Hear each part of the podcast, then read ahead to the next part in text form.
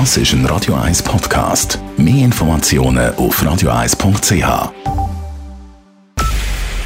Es ist 9 Uhr.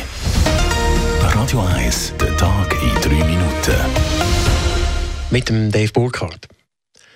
Das Parlament hat heute mit den Beratungen über die Notkredite zur Rettung der Credit Suisse in der Höhe von 109 Milliarden Franken begonnen. Das Parlament soll die Garantien im Rahmen der dreitägigen außerordentlichen Session zur CS nachträglich absegnen.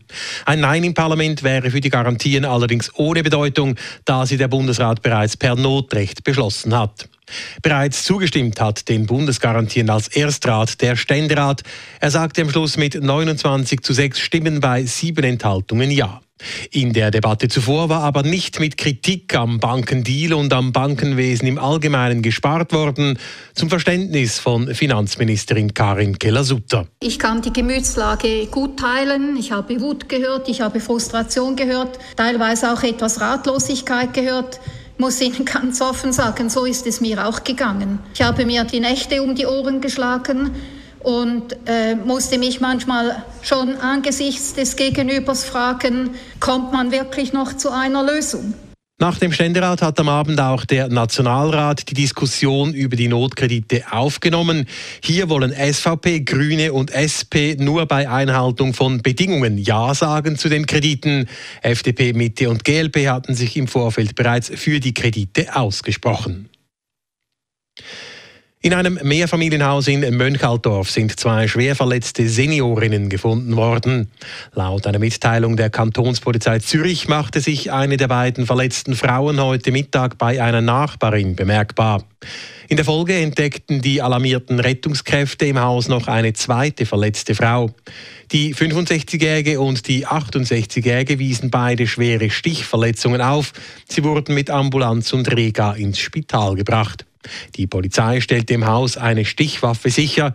Was genau passiert ist, ist Gegenstand der polizeilichen Ermittlungen. Das Schweizer Stimmvolk wird kein zweites Mal über das überarbeitete Jagdgesetz abstimmen. Das Referendum dagegen sei gescheitert, teilt das Referendumskomitee heute mit. Nur rund zwei Drittel der nötigen 50.000 Unterschriften seien zusammengekommen. Mit dem revidierten Jagdgesetz wird der Abschuss von Wölfen neu geregelt. Die Tiere sollen neu auch geschossen werden dürfen, noch bevor sie eine bestimmte Anzahl Schafe oder andere Nutztiere gerissen haben. Das Parlament hatte das überarbeitete Jagdgesetz Ende des letzten Jahres gut geheißen. Radio 1 Wetter.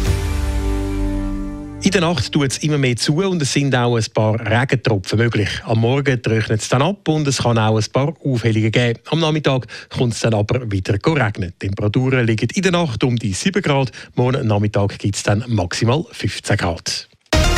Das war der Tag in 3 Minuten.